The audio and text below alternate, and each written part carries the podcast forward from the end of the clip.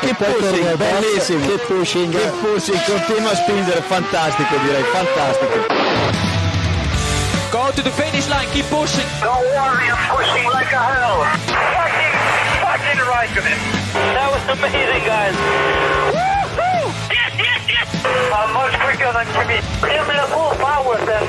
Avanti, Fer, avanti! All the time you have to leave a place. Okay, Felipe, Valtteri's faster than you. Do not hold him up. Hey guys, this is ridiculous. Buenas, estamos aquí ya en un capítulo más de Keep Pushing F1. Hoy con algunas bajas, pero ya estamos por aquí con Iván y Jan, como es habitual. Hola, hola. ¿Qué tal? Y hoy hemos invitado a Carlos Castillo del podcast Histo Racing. Buenas noches. Buenas, Carlos, ¿cómo estamos? Bien, Porque buenas noches. hoy, hoy la idea era, pero la idea desde julio, ¿eh? y esto no, no mentimos, que tenemos aquí el hueco de pretemporada y dijimos, ¿de qué podemos hablar? Pues vamos a hablar de, jefes de equipo, hacemos un poco hablando de los jefes de equipo históricos, de hecho el otro día también lo comentamos ya con, con Carlos, que le invitamos a venir, y de repente hoy explota todo, eh, las sillas pues parece que quemaban y tenemos pues lo de Binotto pues ya se sabía, pero hoy hemos sabido que eh, Vachier va a ocupar su, su sitio en, en Ferrari. Hemos tenido, bueno, o a raíz de esto, hemos tenido también que, eh, que Seidel sustituye a Vacher, que Andrea Stella sustituye a Seidel y bueno, a partir de aquí pues hemos tenido un, un día pues bastante divertido. Ey, el de ayer, no te olvides. ¿El de ayer por qué? Capito. Bueno, claro, Capito, ya no me acordaba, Iván, lo de Capito. Es que esto se queda viejo enseguida, ¿eh? Eh, esto Sí, además sí. yo creo que tiene que ver con Iván, que bueno, le felicitamos porque fue su cumpleaños. Sí, gracias. Y no sé si tiene algo que ver también con, con un regalito de Me regala- cumpleaños o... Me regalaron dos cabezas, sí. Cierto. Mm, No sé, no sé si queréis entrar ya en ese melón. Yo creo que. No sé. Es que no quiero hablar del último equipo de la Fórmula 1 habiendo noticias en equipos de más arriba. Bueno, pero fue... Es verdad que fue la noticia de ayer, yo ya... Bueno, No sé por qué yo la metían que era ya de la semana pasada, pero es que han ocurrido tantas cosas que, que de repente lo de, lo de Capito ha quedado ya un poco ahí en el... lo, de, sí, lo de Capito, yo no sé si ha sido eh, capitulación o de Capito. ¿Sabes? Lo de Capito y punto. No, Pues a ver, no- la- las, eh, lo que suena es que Capito se ha ido. O sea que no lo han Capito echado, que fue. no está nada contento con el presupuesto, con las aspiraciones del equipo para el año siguiente. Eh, no olvidemos que Williams es de una, un fondo de inversión, por así decirlo, que lo que quiere es rentabilizar el equipo y, y venderlo. Y bueno, entiendo que el presupuesto, que está muy lejos del límite presupuestario, obviamente, no es el, el bueno. A eso sumamos que debe ser que el coche del año que viene es una auténtica basura, que es lo que se ha llevado por delante a, a De que un saludo para él hoy, eh, el director técnico, que bueno, entró hace nada en, en Williams y creo que este era el primer coche que era bajo su dirección. Al parecer los datos de ese coche no son nada del otro mundo y bueno, que el año que viene le espera a Williams otra, otro añito en el, en el infierno, parece. Pero Iván, cuando también hoy cuando escuchábamos que hay tanto baile de, de jefes de equipo, eh, yo esperaba que en algún asiento cayera Capito, pero de momento no... Sí, es curioso. No sé, Carlos seguramente que, que le conoce más de los años de rallies y demás, puede Mm, intentar adivinar por dónde va a caer. Pero no he oído yo que vaya a caer en ningún sitio. Por lo Mm. menos en la Fórmula 1. No sé si el Mundial de Rallys, que está también un poco raro, Claro. te- tendrá hueco para él. Pero vamos, yo creo que viniendo de Williams, o sea, para irte de Williams, o sea, no te tienes que ir por la puerta atrás como se ha ido este. Te, te tienes que fichar o te tienes que ir a lo grande, ¿sabes? Así que yo creo que a lo mejor un añito sabático o dos, lo mismo se toma. ¿eh? Mm. Sí, en cuanto salió, bueno, el rumor era ese, ¿no? Que, que iba a ir a Audi, incluso los dos, se hablaba de que iban a encajar en Audi más tarde o más temprano. Son gente que venían del grupo Volkswagen, pero bueno, la noticia para mí del día, lo de Baser se venía a venir, ¿no? Eh, pero lo de, lo de Seidel dejando McLaren, que Seidel se había dicho que rechazó irse a Ferrari, ¿eh? Bueno, a Seidel le han echado, que es distinto. Porque le ha ido diciéndole que el 2025 que se va para Audi. Y le han dicho, ah, pues vete ya. Vale, pues toma. O sea, no esperas al 2025. Hala, toma. Toma la puerta, que es normal, ¿no? O sea, tú no tienes en un, equipo, en un equipo de Fórmula 1 un tío dos años para que luego te, se vaya a la competencia directa a, a, de- a decirle todo, ¿no? Como pues, todos tus secretos. Así que yo ahí entiendo a, a Zach Brown que le haya abierto la puerta y se haya ido. También entiendo que Audi esté cogiendo todo lo que cae. Es decir, que si ven a Capito por ahí también sin oci- ocioso, pues le hagan un hueco, ¿sabes? Porque todo lo que venga, ellos empiezan de cero prácticamente en esto. Entonces, cualquier cosa que venga ahora mismo la van a sacar provecho. Nos pregunta Juan Muñoz, ¿qué os parece lo que ha hecho eh, Seidel en, en Maglata? Pues, Tampoco le hemos visto hacer tanto, ¿no? Se esperaba a lo mejor más de McLaren en estos años. pues hombre, con el motor Mercedes se esperaba que, que fueran más que con el motor Renault y que fueran un equipo alternativo ¿no? al poder ahí siempre. Y en ningún momento lo ha sido. Entonces yo creo que están todavía, no sé. Hay un, en un paso, no sé. Yo no lo, no lo, o sea, no veo como una revolución ni, ni nada. Es decir, yo esperaba más. Digamos que este año, con el cambio normativo, han tenido la oportunidad ¿no? de, de demostrar si eran carne o pescado, o como lo queramos decir, muchos equipos, y ahora se está notando, ¿no? McLaren es uno de los que pintaba por ser por los de arriba, ¿no? Y ha terminado bastante mal, aunque bueno, han peleado por esa cuarta posición de constructores, que tampoco es un desastre, pero sí que las expectativas que había eran, eran altas, ¿no? Después de lo que venía haciendo los últimos Bueno, años. han peleado con una con un Alpine que, Claro, es un claro. desastre. Mm. Sí. como son. O sea, Alpine entre, entre Ocon, un piloto chocón, y, y lo de que los motores se jodían antes de terminar la carrera, y aún así han perdido esa, esa cuarta plaza. Para mí es un fracaso como, o sea, como, como equipo, un equipo como McLaren con un motor Mercedes que se espera que esté muy arriba y o que sea alternativa. O sea, ahora mismo de McLaren se espera que en el momento que fallen los de arriba, en algún momento, que hacen ellos algo. Y, y también han tenido solo un piloto este año, porque Ri- Richardo pues ha estado más perdido que, que No cualquier estado otra cosa. sí. Entonces, eh, a lo mejor también ahí por ahí somos un poco injustos, ¿no? Porque realmente han estado toda la temporada prácticamente con, con un solo equipo, con un solo piloto. Mm. Pero a ver este año con, con el piloto que le han robado a Alpine y, y yo no sé.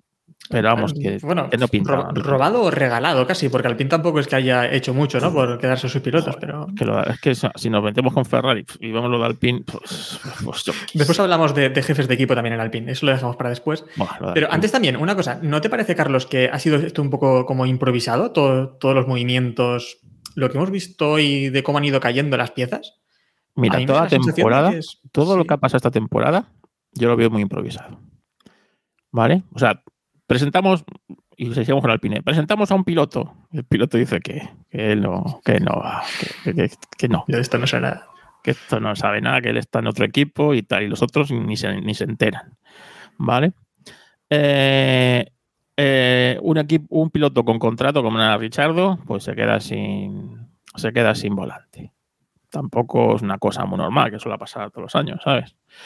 Un equipo, un piloto que también, un piloto que viene con aura de ganador, que ha ganado grandes premios, que ha estado luchando más o menos por campeonato, o sea, que no es un, que no es un stroll de la vida y, y tal.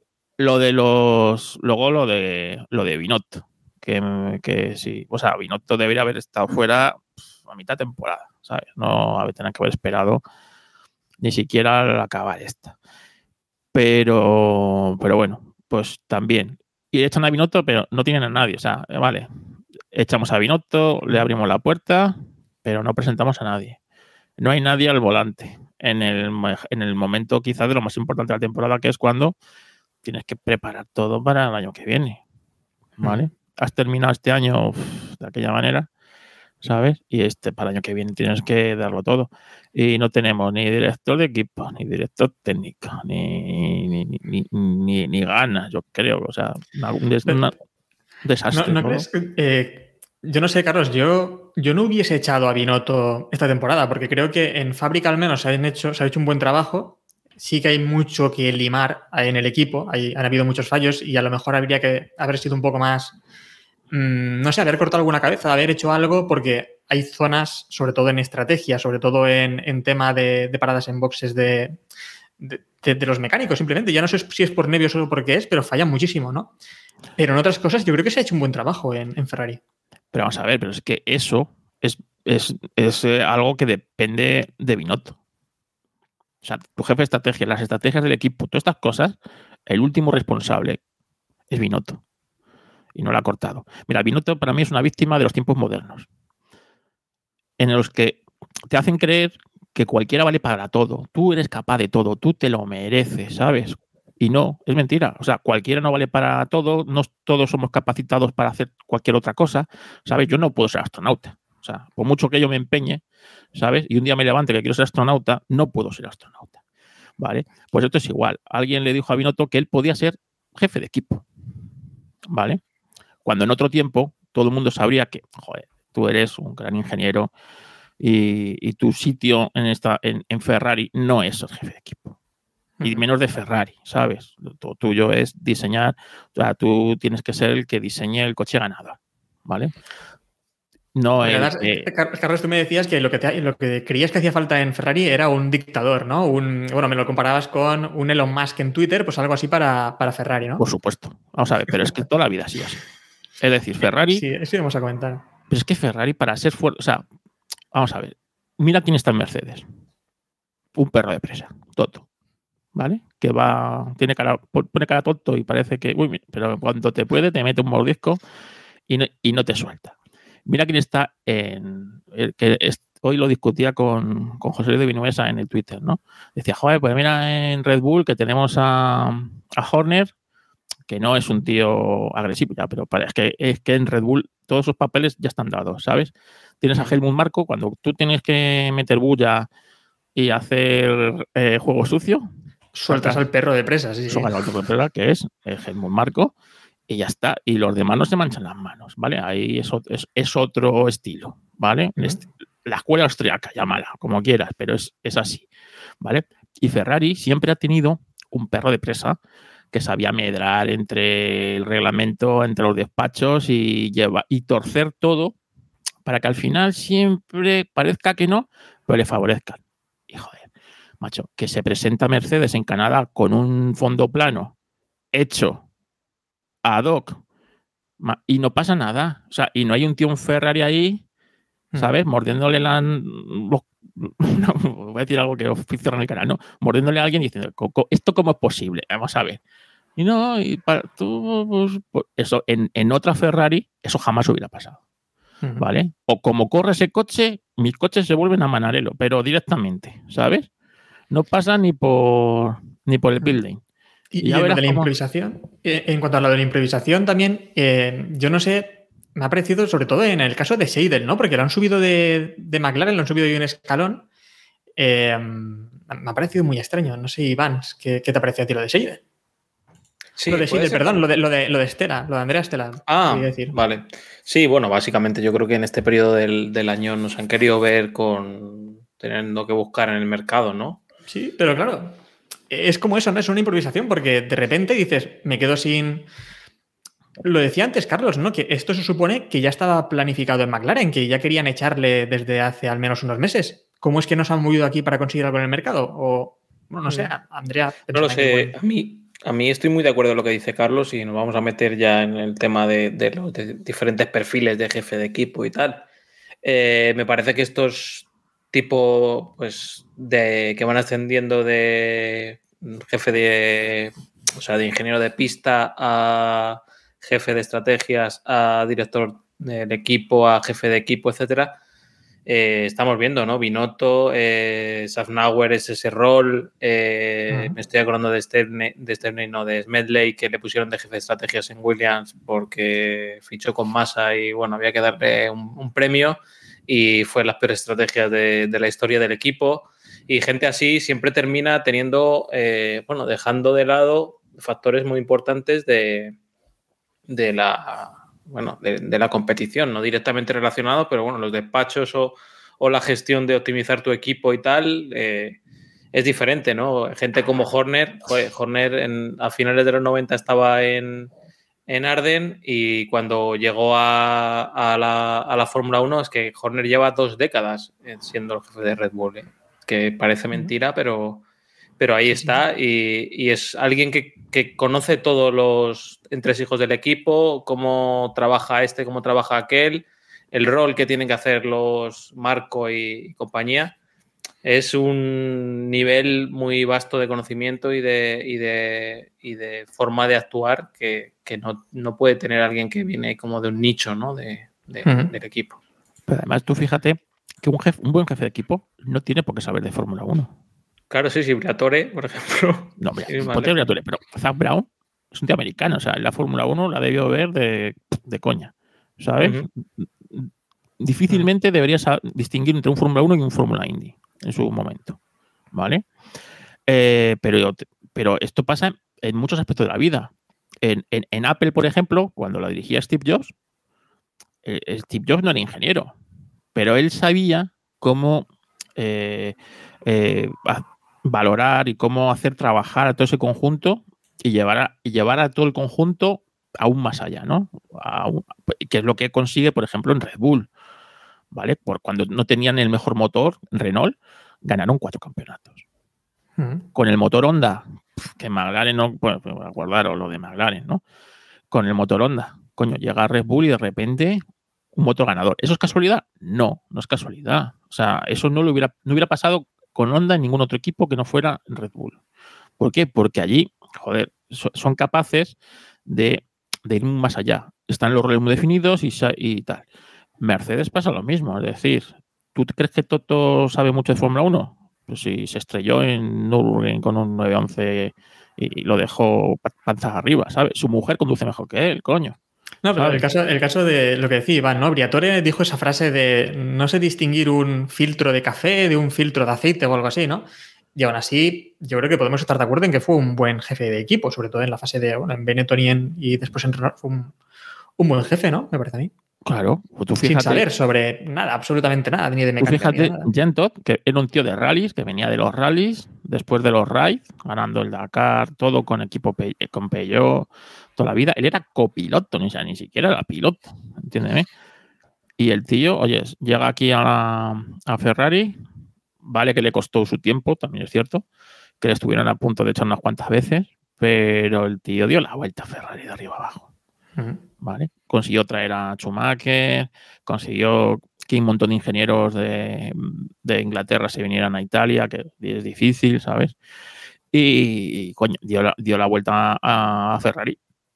Y mira todo lo que, lo que consiguió, ¿no? Ahí está. Pero eso, y era un tío que realmente de Fórmula 1 tampoco, no era un tío de- que venía de Fórmula- había mamado Fórmula 1 desde pequeño.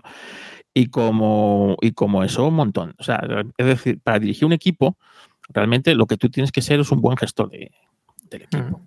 A lo mejor no tienes, o sea, y, y tú no sabes, pero claro, Binotto era todo lo contrario. Binotto sabía seguramente cada parámetro del coche, cómo funcionaba, cómo estaba hecho, cómo estaba no sé qué. Y luego tú pues, oías por la radio plan, plan C, plan D, plan... ¿Tú te crees? ¿Cuántos planes tenéis, hijo?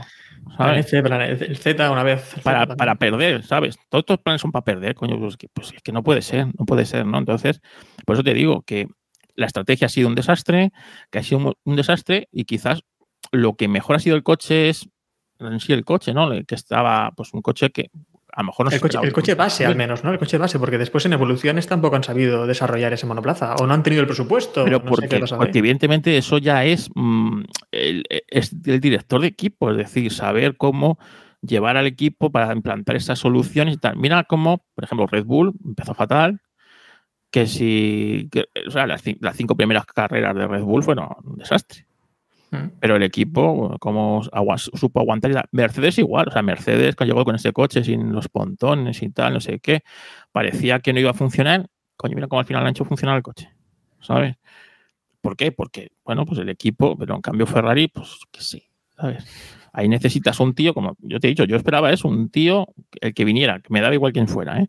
pero el que viniera, que empezara, o sea, a poner cada uno en su sitio, ¿sabes? Y cortar cabezas si tiene que cortarlas y que, o sea, para mí, por ejemplo, el, uno que me gustaba era Arriba Bene en eso. Yo le veía a un tío, fíjate, le pillaron con la trampa del motor, ¿sabes? más italiano que eso no puede, no puede haber. ¿sabes? Sí que es verdad. motor con trampas, es ideal. Pues un tío así, ¿sabes? Arriba Bene tampoco sabía mucho de Fórmula 1, él venía de otro sector empresarial, pero, pero coño, el, el hacer el, el medrar, o sea, arriba Bene ese sí que sabía medrar entre... entre Ahora, ahora vamos a hablar de, de todos esos perfiles también de, de jefes de equipo, ¿no? Y de cómo empieza también un poco esta figura. Vamos primero a ver un vídeo que nos ha enviado eh, David, que David hoy pues está gañoteando por ahí en, en A Coruña. Se ha ido a la fábrica de, o la sede, ¿no? De, de Estrella Galicia. Y bueno, nos ha enviado este vídeo. Buenas noches desde Coruña. Estamos en una previa de evento con Carlos Sainz y Mar Márquez mañana. Va, ya sabéis, gañotazo. Y eh, viene muy bien que vayamos a estar mañana con Carlos Sainz porque le vamos a poder preguntar sobre el gran tema de- del día, que es ese cambio de jefe de equipo que ha tenido en eh, Ferrari. Frederic va a ser, ¿va a ser bueno o va a ser malo? Yo tengo serias dudas, porque al fin y al cabo eh, ha sido un buen gestor, pero en Sauber. Quiero verle yo en un morlaco como es el caso de Ferrari. Era el que tenían, así que sinceramente tampoco creo que, que vaya a cambiar mucho. Eh, por lo demás, ha habido muchos cambios. Hemos, se ha confirmado el fichaje de Andrea Seidel por Alfa Romeo Audi. Parece que esta vez sí va a ir en serio la llegada del grupo BAC. Yo hasta que no los vea en pista no me lo creo, ya os lo digo. Pero bueno, Andrea Seidel es un jefe de equipo muy, muy fiable, es un jefe de equipo bastante serio. Yo creo que ha, ha sabido llevar muy bien esa evolución en McLaren hasta el momento. Y precisamente creo que McLaren en este movimiento A3 o en este gran cambio de jefes de equipo, en esta silly season de jefes de equipo, creo que ha sido el gran perjudicado. Porque McLaren ha tirado de Luis de la Fuente, para que nos hagamos una idea. Andrea Seidel era el hombre de la casa, era el que tenían y bueno, pues han decidido ascenderle. Quiero verle yo a ver si es capaz de llevar una McLaren que sinceramente la veo un poquito perdida.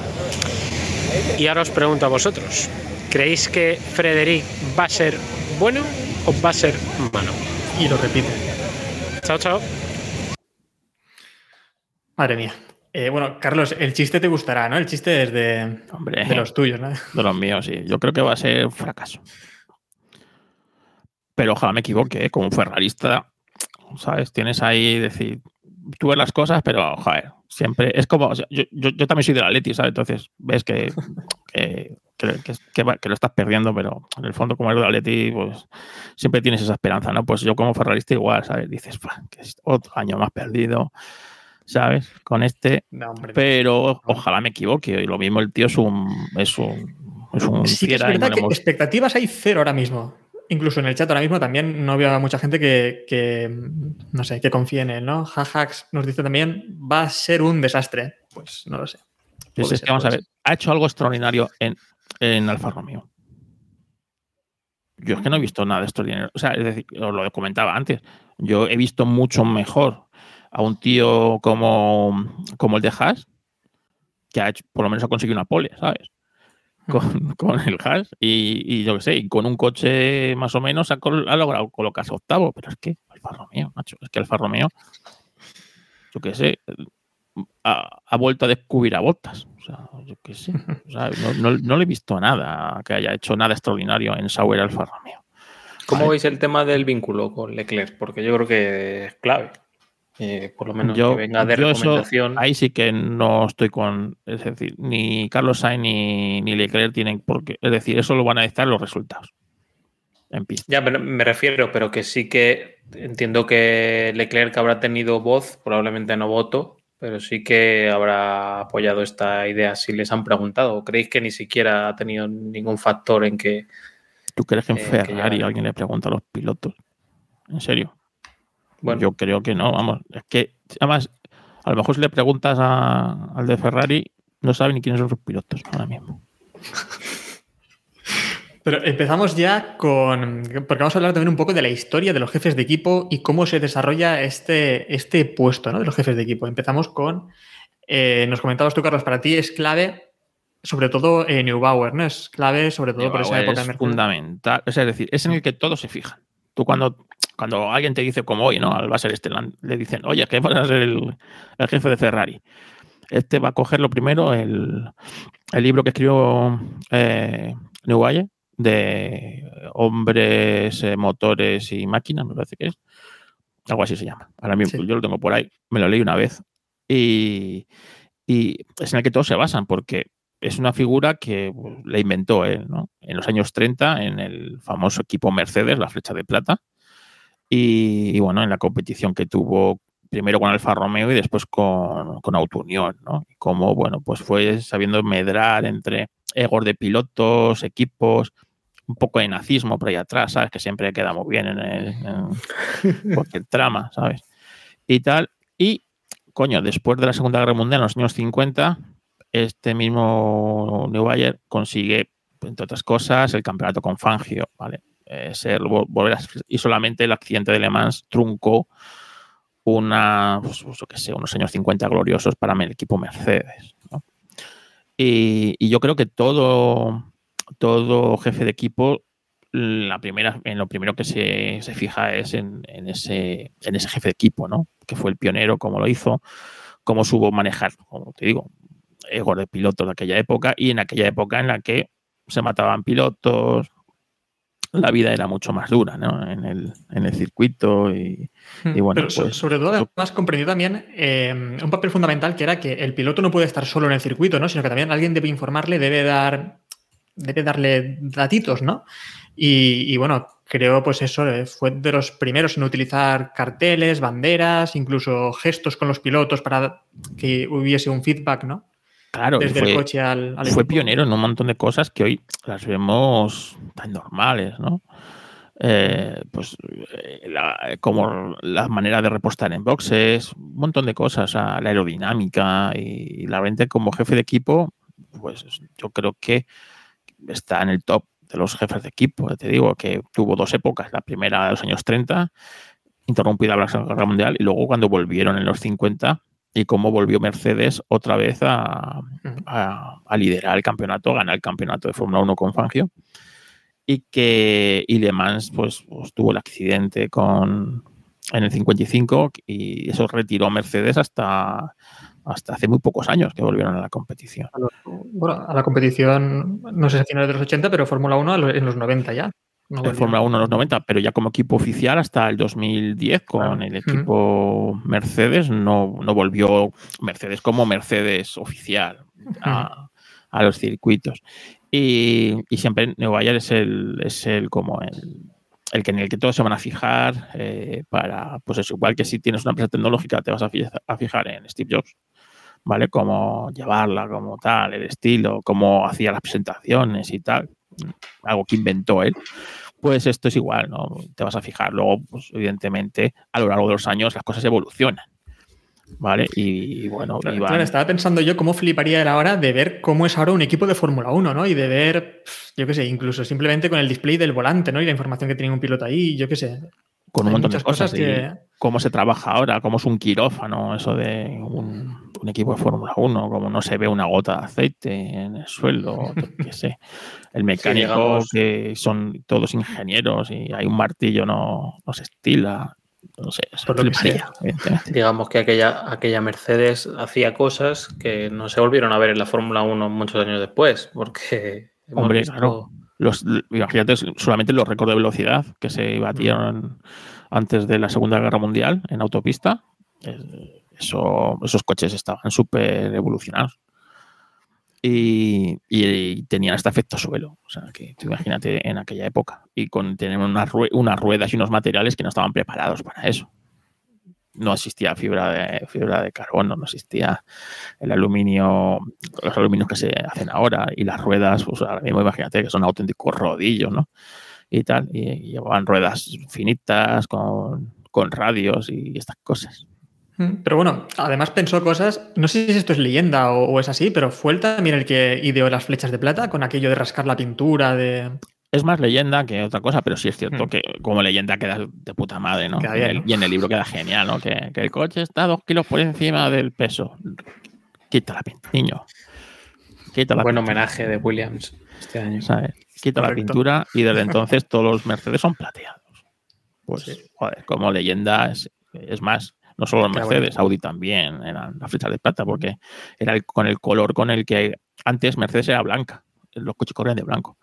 Y a raíz de eso fue como el color que cogió Alemania para competición. Tú sabes que antes cada país tenía un color para competición. Pues eh, Inglaterra era verde, Francia era azul, Italia era rojo, España era amarillo, pues Alemania era blanco. Y a raíz de eso se cambiaron. Y las flechas de plata, da igual si fueran Auto Unión o fueran Mercedes, eran plateadas, pues eran flechas de plata, ¿no? Bueno, pues esa idea un poco leyenda, pero, pero queda muy bonita. A mí me gusta, a mí, está, a mí el, ese romanticismo me gusta, yo, yo lo compro, ¿sabes? Sí, pero No eso lo he comentado pero- para que la gente sepa que aquí, aquí lo compramos, pero bueno, que sepan también la verdad, ¿no? Evidentemente. Y, y con esto pasamos a otro gran jefe de equipo, que es de la escudería Ferrari, jefe de equipo, fundador, al final un poco todo, ¿no? Em, en muchas ocasiones no fue el Enzo Ferrari, no fue el jefe del equipo tampoco, pero al final mandaba él y él estaba un poco al cargo, al cargo de todo. Ya, ¿no? pero los años, mira, después, justamente después de esto, fue Ferrari la que cogió el relevo ese de, de Mercedes, ¿no?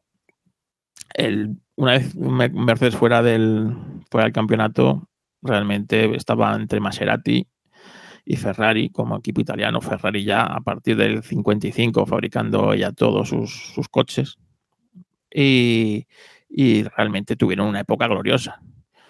Si habéis visto el documental Ferrari Camino hacia la, hacia la inmortalidad, en el que se todo eh, aquellos años gloriosos de Ferrari, el final de los 50 y principio de los 60, donde, bueno, pues donde ahí pues un jefe de equipo realmente, como era Enzo Ferrari, un puñetero dictador y un perro de presa, que llevaba no solo todo al límite, sino sus propios pilotos hasta matarse entre ellos.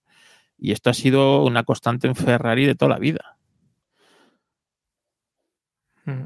Lo de matarse es literalmente. O sea, No, no, es, no es una metáfora. No, no es una metáfora. Y eso pasó hasta el año 82 cuando se mataron Pironi, Ah, cuando se mató Villeneuve luchando con Pironi. No luchaba con otro. Luchaba contra su propio compañero de equipo. Y se mató. Y perdieron el campeonato por, por, por pegarse los dos pilotos entre ellos. Eh, lo de Niki Lauda, bueno, Niki Lauda fue un accidente. Mm. pero, pero ahí estaba, estaba él. Y cuando volvió Niki Lauda, ¿y por qué se fue Niki Lauda? Se fue por, Ferrari, no se fue por. No se fue porque él quisiera irse de Ferrari, ¿no? Ya Ferrari eh, ya le daba por amortizado después del accidente. Trae a Reutemann y cuando Niki se entera, vuelve. Y, y el Monza del 76 tiene que correr con tres coches, ¿vale? El de Niki, porque Niki tiene contrato y le tiene que poner coche. El de, el de Carlos Reutemann, que era el que le iba a sustituir, y el de el de Regachoni, creo que era, ¿no? El compañero de equipo del 76, me parece, de, de, de Niki Lauda. O sea que, que hasta ese punto, ¿no? Y Enzo Ferrari, y Enzo Ferrari sí que era un tío que sabía hasta el último tornillo que se movía en su fábrica. Mm. Eso. Además crea esa, fi- esa figura o esa cultura en, en Maranello del autoritarismo, ¿no? Un poco una...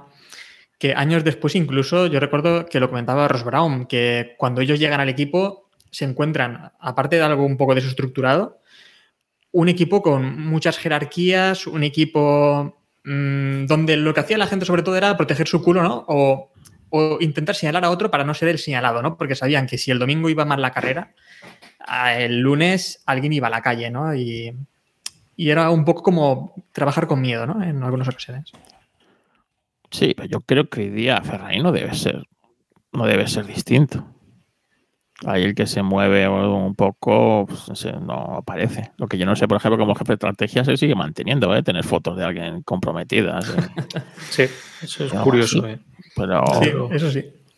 pero es así, Ferrari, joder, Binotto, fíjate. O sea, seguramente Binotto estaba también en un puesto jodido en el que, pues en cuanto a eso, pues fíjate, siendo todo el director de equipo, se lo han cepillado sin, sin ningún miramiento. Sí, es que además ser jefe de equipo en Ferrari es un trabajo de alto riesgo, ¿eh? porque esto mirando y en realidad Eh, Matías Binotto ha durado cuatro años, pero es de los que más ha durado en el cargo, porque bueno, le supera pues Jan Todo, obviamente, que estuvo 15 años eh, al, eh, al cargo de Maranello, eh, Marco Piccinini, Eugenio Dragoni y Stefano Dominicali.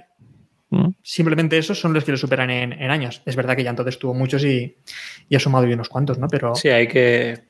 Bueno, básicamente el deterioro de la salud de, de Enzo Ferrari, bueno, y la escalada de gastos, corrígeme, Carlos, si me equivoco, llevan a, al tema de la entrada de Fiat ¿no? en Ferrari, Montechemolo gana peso, etcétera, etcétera, y ahí Ferrari pierde esa excelencia, ¿no? Digamos, hasta la llegada de todo, prácticamente 30, o sea, 20 años. 20 ahí años sin- que sin fueron mucho peores de los que, de los que la gente se imagina hasta ahora. Porque eh, se gana el Mundial del 79 y el del 82 se pierde. O sea, el 82 lo pierde Ferrari.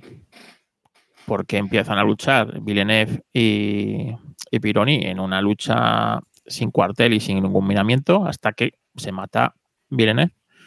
Pero es que Pironi tiene un accidente también al fin, a mitad de temporada que le, de- que le deja ya para allá, prácticamente y prácticamente tiene que decir adiós a la Fórmula 1 del accidente. No se mata de milagro, pero, pero y pierden el campeonato ellos mismos, teniendo el mejor coche de la parrilla y todo. Y entonces el campeonato se lo regalan en el de pilotos a, Williams, a Keke Rosberg, y el de marcas a Brabham.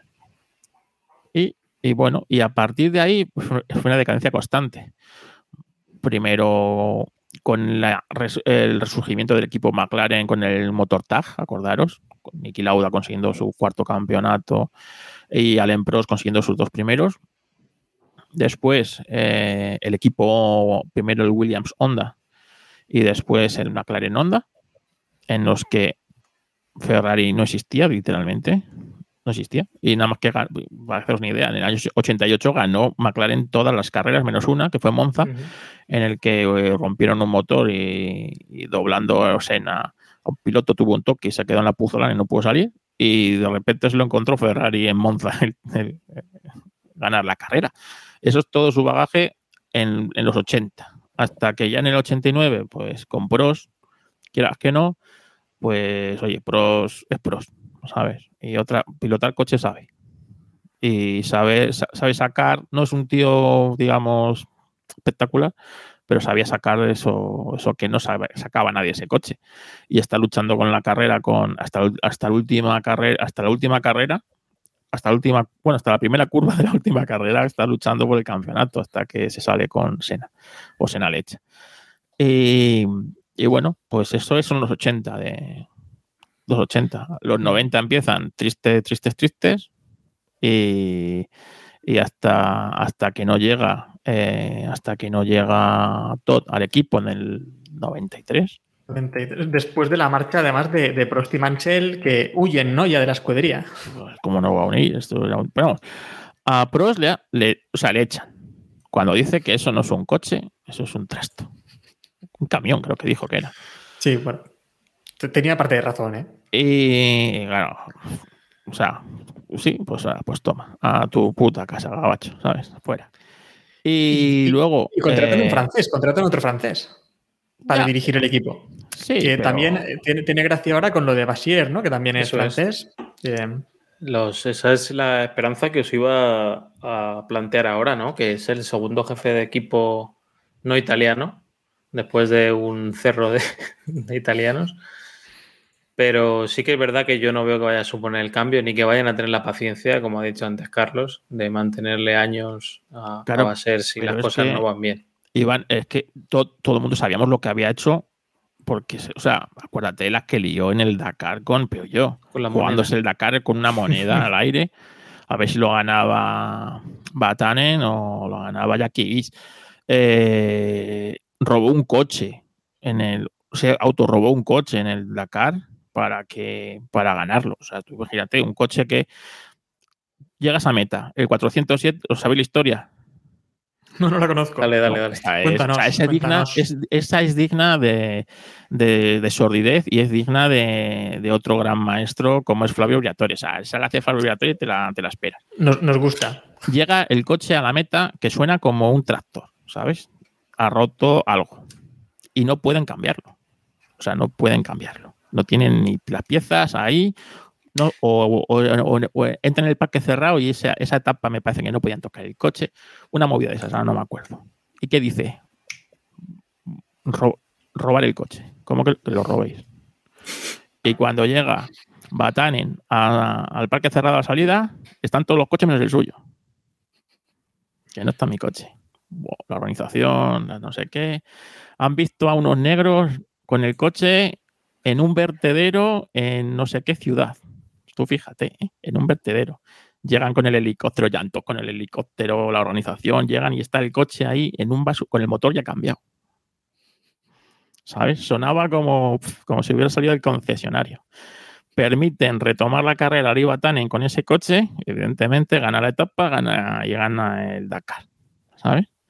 El coche lo habían robado uno de un grupo armado de no sé qué. Leche, lo había robado los propios mecánicos de Pello, ¿sabes? Estaba todo organizado. Claro, un tío así lo ve Ferrari y dice, este es oro Me gusta. este- Luego Batanen le, quería- le quiso ganar las elecciones a la FIA cuando, después de haber visto esto muchos años antes, sabía que era imposible. Ah, imposible. Vas a ganar a tu padre, le vas a enseñar tú a ganar elecciones. ¿Sabes? ¿Sabes? Que te robo el coche otra vez. Te voy a robar, te robo el coche y te robo las elecciones. Y, Pero, mm, y el tío, pues, claro, era tiene el puesto ideal para el equipo ideal. En Ferrari, ¿sabes? Entonces, bueno, pues, y en Ferrari, aún así, ya te digo, le costó fichar a fichar a Schumacher, eh, que se matara Senna también ayudó, ¿no? Un poco, quedarse descabezada la Fórmula 1 en aquello, en aquel momento y, y tal. Y bueno, el resto es historia. También los añitos con Schumacher, antes de ganarlo todo, fueron épicos, ¿eh? O sea, Sí, pero al menos ya se va rodeando de un gran equipo, ¿no? Con Ross Brown, eh, Rory Byrne, Schumacher. Se va gestando algo, ¿no? Que ya se ve venir que. Claro. Y si te das cuenta, es Schumacher, ¿eh? O sea, eh, no hay otro piloto. ¿Alguien se acuerda quién era el compañero de Schumacher? ¿Eh? decir, Eddie Irvine, ¿no? ¿Os Estuvo a acordáis? punto de Eddie ganar el campeonato en el 99. Pudo ganar y, y- y no Pudo quisieron ganar. ellos ganarlo. Y no quisieron, correcto. Dijeron, mira, ganarlo con este pintamonas. Hemos esperado 20 años, podemos esperar uno más. ¿Sabes? Hay que decir, y me me vais a matar ahora, ¿eh? pero que yo veo que era más sencillo, ojo la frase, me voy a arrepentir, eh, que era más sencillo eh, ganar aquella Fórmula 1 que ganar la de ahora. Y me refiero, eh, Ferrari tenía Fiorano, tenía Bridgestone, eh, presupuesto infinito, ruedas a detalle, etcétera, etcétera, y tenía Schumacher que podía levantarse a las 6 de la mañana todos los días y estar hasta las 12 de la noche Y tenía la FIA. dando vueltas. Eh, creo que aquello era más un tema de aplastamiento y no quiero quitarle el mérito a nadie. Eh, y creo que ahora, con tal y como van las cosas con luz y taquígrafo y, y demás, tiene que ser más, más difícil lo que es levantar una escudería de abajo a, a llevarla a un dominio como el que, como que está teniendo. A lo mejor el movimiento que tienes que hacer es entre bastidores, como puede haber hecho eh, Toto Wolf antes y Correcto. Lauda y compañía, Errol Brown antes de, del cambio de reglamento a los motores turbo. Y creo que a lo mejor por ahí va, va la cosa. Tienes toda la razón del mundo. No es que sea muy difícil, es que hoy es imposible. Si te das cuenta, la Fórmula 1 es muy previsible. En el fútbol, el Madrid puede, puede perder con, hasta con el último, del, el último de la liga, pues un partido tonto. El Madrid, el Barcelona, cualquier equipo puede, puede perder. En la Fórmula 1, pues Williams es muy difícil que gane una carrera. Tiene que pasar cosas como que sea, pues como que llueva y no, no corran y les valga el, el resultado de la anterior. O sea, hoy en la Fórmula 1 en eso es mucho más previsible. ¿Por qué? Porque es que es imposible que equipos como de atrás del pelotón eh, tengan una oportunidad. Es imposible. Entonces, evidentemente, es mucho más previsible. Y, y lo que tú dices, en aquella Fórmula 1, donde no había techo presupuestario, donde todo se hacía por, porque, porque yo tengo más huevos que tú y tengo más poder económico y tengo más respaldo y tengo no sé qué.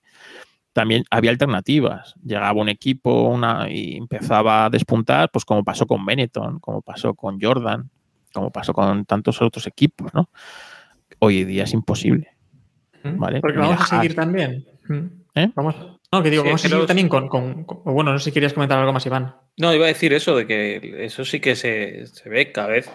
Los, las machadas de los equipos pequeños son pues, la pole de Magnussen, que le duró 200 metros.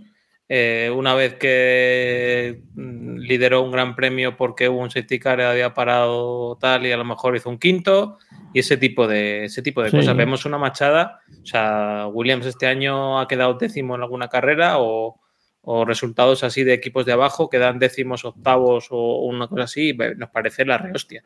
En su momento no era ni puntual eso. O sea que. Sí, sí, o sea, machadas vemos una al año y este año no hemos visto ninguna. O sea, el año Mm. pasado vimos la de Alpine con, con Alonso ahí Sí. tapando a, para que Ajá. consiguiera ganar Ocon. El año anterior vimos la de la de Gasly en Monza, que desgra- desgraciadamente la jugó con Carlos, ¿no? Pero cualquiera de los dos que hubiera ganado, pues era inesperado, ¿no? Que, que ganaran por una serie de circunstancias y poco más. O sea, te tienes que remontar a cuando, a cuando, a cuando ganó Williams en Barcelona y se les incendió luego el, el- con Maldonado. Es que es así. Entonces, Eh, entonces por, por- sí. Por ir avanzando, que si no nos quedamos aquí hablando de Ferrari toda la. Em, y seguimos ahora con Williams. Que eh, no sé, hemos visto de momento cómo los jefes de equipos eran anteriormente o fundadores del propio equipo. Después también veremos ingenieros. En este caso vamos con, con Frank Williams, ¿no, Iván? Otro que también creó su propio equipo y lo lideró de forma Sí. bastante bien hasta. El jefe de equipo con más títulos mundiales en la historia de la Fórmula 1. Voy a Vaya, coger, a ese esa- dato- me voy a ese coger dato no- ese dato. Ese pero dato no lo sabía, mira. Sí, garajista, bueno. garajista. Eh, fuera- era el- fue el último garajista que queda, Williams. Sí, la verdad que sí. Y, creo que parte de su del fracaso del equipo es eso, es no ser capaz de adaptarse a, a ese formato nuevo, ¿no? Que estamos hablando, que es mucho más complejo del que era. Eh, al final, el formato clásico que, que seguía Williams con Patrick Head no era aquello de el hombre de negocios, ¿no? Y el ingeniero, Patrick Head se encargaba de, de todo y cuando acertaba con el reglamento, pues Williams tenía un año excelente. Y por un lado no han sabido buscar socios eh, potentes o darles cobijo. la- el caso de BMW fue flagrante. Y también tampoco dar más prevalencia a gente que iba entrando, ¿no? Como Adrian Newey, por ejemplo. El tema del maltrato que, sufrió con, la muerte de Senna y, demás, y darle poca, poca importancia de cara a, a ciertas, pues yo qué sé, lecciones de piloto. Recuerdo que, que Newey comentaba, no recuerdo qué piloto era, eh, esa época del 95, 96, 94 y tal, eh, que no le dejaron, le prometieron que iba a tener voto en, en elegir equipo y no, y no quiso, y no, al final no, no se lo concedieron y cosas así, acabaron con, con Newey marchándose a McLaren, que hubiera cambiado la historia, yo creo, si hubiera seguido, ¿no? Y bueno, Frank Williams en sí es un personaje muy peculiar. Eh, un Hombre, antiguo- Frank Williams eh, o sea, supo reinventarse unas cuantas veces. Sí, sí. Primero, al principio, piloto. y si habéis visto el, el documental de sobre su vida, como al principio pues, prácticamente no tenía ni para comer, todo lo invertía en el coche, sí. hipotecaba su casa, hipotecaba a la mujer. Hay anécdotas eh, bastante. eh, a finales de los 60, por ejemplo, antes de llegar a ni siquiera plantearse tocar un Fórmula 1, eh, Frank Williams corría con un Austin Austin. A35, creo que es. Y, y bueno, tenía el coche guardado en el circuito y iba haciendo dedo a- al circuito para, para llegar. Cuenta también días de, de haber estado en Italia negociando eh, pues eso, con constructores, eh, componentes y demás, y dormir a la intemperie para ahorrarse el hotel, ¿sabes? Y comer por allí eh, lo que salía en cualquier campo, eh, con- cenar cuatro uvas de un campo. O sea que hay muchas anécdotas de esas. Creo que en la, en la película, ¿no? En el documental cuentan lo de la boda, no sé si. si Sí. lo rec- sí, que, que básicamente fue a la boda cinco minutos de la ceremonia, su boda, y se volvió a la fábrica ese mismo día. O sea que hay, hay muchos detalles. Sí, de fíjate, le, le quitan la fábrica, le quitan todo, se tiene que reinventar como Williams Claro. Engineering y tal, no sé qué. Oyes, y, y consigue a los pocos años ser campeón, ¿no? De, de ser un arrastrado, como un paria del pago, que todo el mundo le veía ahí, le, le tenían que dar ruedas, tío. O sea, pues no tenía ni para ruedas. Usaba ruedas de, usadas de otros equipos a ser campeón, ¿no? En el, en el 81 luchar por el campeonato, en el 82 ganarlo con Keke Rosberg, ¿no? Entonces... Y en cierto eh, modo sí, ha seguido siendo así durante muchos años. Joder, se ha hablado mucho de, de los favores de Eccleston a Williams, de los adelantos de pagos en constructores para que el equipo siguiera adelante. sí, Así sí. que. Pero luego sí, el tío se trae los japoneses de Honda y consigue, macho, un coche ganador, ¿no? Como es, como es el, el Williams Honda del 86 y el del 87, ¿no? Ese, ese Williams Honda. En el 86 pierden el campeonato in extremis por, entre otras cosas, por el accidente que él tuvo, ¿no? En- eh, que le deja inválido de, de, de los hombros para abajo. Y los japoneses, como huyen de. huyen de. no quieren a un, parale- a un paralítico como director de equipo, ¿sabes? Y no lo quieren, no lo quieren. Y ahí, por ejemplo, otro gran director de equipo, Ron Dennis, cómo es capaz de medrar en toda esa situación y robar el motor ganador del equipo ganador y robar el piloto estrella de otro rival, ¿sabes? Y con eso llevártelo a tu equipo y hacer un equipo increíble, ¿no? Como fue el equipo McLaren con el motor ganador Honda y el piloto estrella de aquella temporada era, era Ayrton Senna, que venía de trabajar con el motor Honda en Lotus, ¿no? En Williams. Y, ¿sabes? Y ese tío, eh, pues, lo logró, ¿no? Pero aún así, cualquier otro se hubiera venido abajo y hubiera sido el fin de tu, pierdes el motor, campeón, eh, te quedas en silla de ruedas y tal. Y el tío se junta, es capaz de pasar esa travesía del desierto con Renault y oyes, le, de repente le presentan la suspensión activa y como quieras que no la cosa, al principio no funciona, después que sí. Si no le llegan a robar el motor Honda, nunca se lo hubieran presentado la suspensión activa y consigues el coche de, lo- el coche de los 90, ¿no? O sea, el Williams desde, desde el 91 hasta, hasta, pues hasta el 97, Sí. ¿vale? con suspensión activa y suspensión activa es el coche que dominó la parrilla, ¿no? Los años que la ganó, tanto con Mansell, con Prost, con Villeneuve, con Hill, hasta los que no lo ganó, que estuvo luchando en todas, en todos los, los campeonatos hasta la última carrera, ¿no? Con Schumacher, la que perdió Hill, y, y luego, pues, con, con McLaren ahí ya eran tres gallitos, ¿no? Pero es un tío que se reinventa un montón de veces. ¿Qué es lo que pasa? La tecnología va avanzando y ahí o inviertes dinero y inviertes talento, poco a poco te vas quedando atrás, ¿no? Y ahí se ve el, el salto tan bestia que hubo tecnológicamente hablando de lo que tú decías, desde que se va BMW en adelante, ¿no? Donde ya sí que ahí hay un salto insalvable para, para muchos equipos, entre ellos el equipo, el equipo Williams y casualmente el equipo McLaren. ¿sabes? De Williams no tenemos mucho más que recoger, ¿no? Eh, No, Williams, pero joder, su, todo lo que hizo en los 90, fue Williams revolucionar. El coche más avanzado de la Fórmula 1 de la historia es el Williams del, del, del 93, por ejemplo, ¿no? Ese coche pues, le da mil vueltas a cualquier coche de hoy día. Sí, me refería también a en cuanto a jefes de equipo, ¿no? Porque luego. No, No, claro. Ahí. No, dejó- claro, pero claro, es que él era todo, él era el dueño del equipo, el jefe del equipo, el tal, y cuando, y, por ejemplo, ves su hija, llega su hija, que dices, bueno, algo, algo se le habrá pegado. Pues se le pegó el apellido solo, no se le pegó nada más. Y, y al final, pues un equipo que es una pena, ¿no? Es uno de mis equipos favoritos y que último de la parrilla y que será vendido, vete tú a saber cómo, si no desaparece, pues es un milagro. Bueno, no sé, podemos estar ya de acuerdo en que ya no es Williams, ¿no? No es lo que conocemos como, como Williams, aunque lleve ya el nombre, pero tiene el nombre y ya está. Y poco Pero, más, ¿no? pero bueno, a mí siempre que hace un, le veo ahí luchando, que se ha metido en Q3 y tal, siempre me, me hace ilusión. Sí, ¿sabes? bueno, nos recordaba antes, creo que era Gasolico, nos decía que el año pasado también tuvimos una sorpresa con aquella segunda posición eh, de Williams. Sí, claro, pero ¿por qué no se corrió? ¿Por qué no se corrió? El- aquel famoso meme que utilizamos de no lo merezco, pero lo trinco, ¿no? Claro. Con aquella celebración.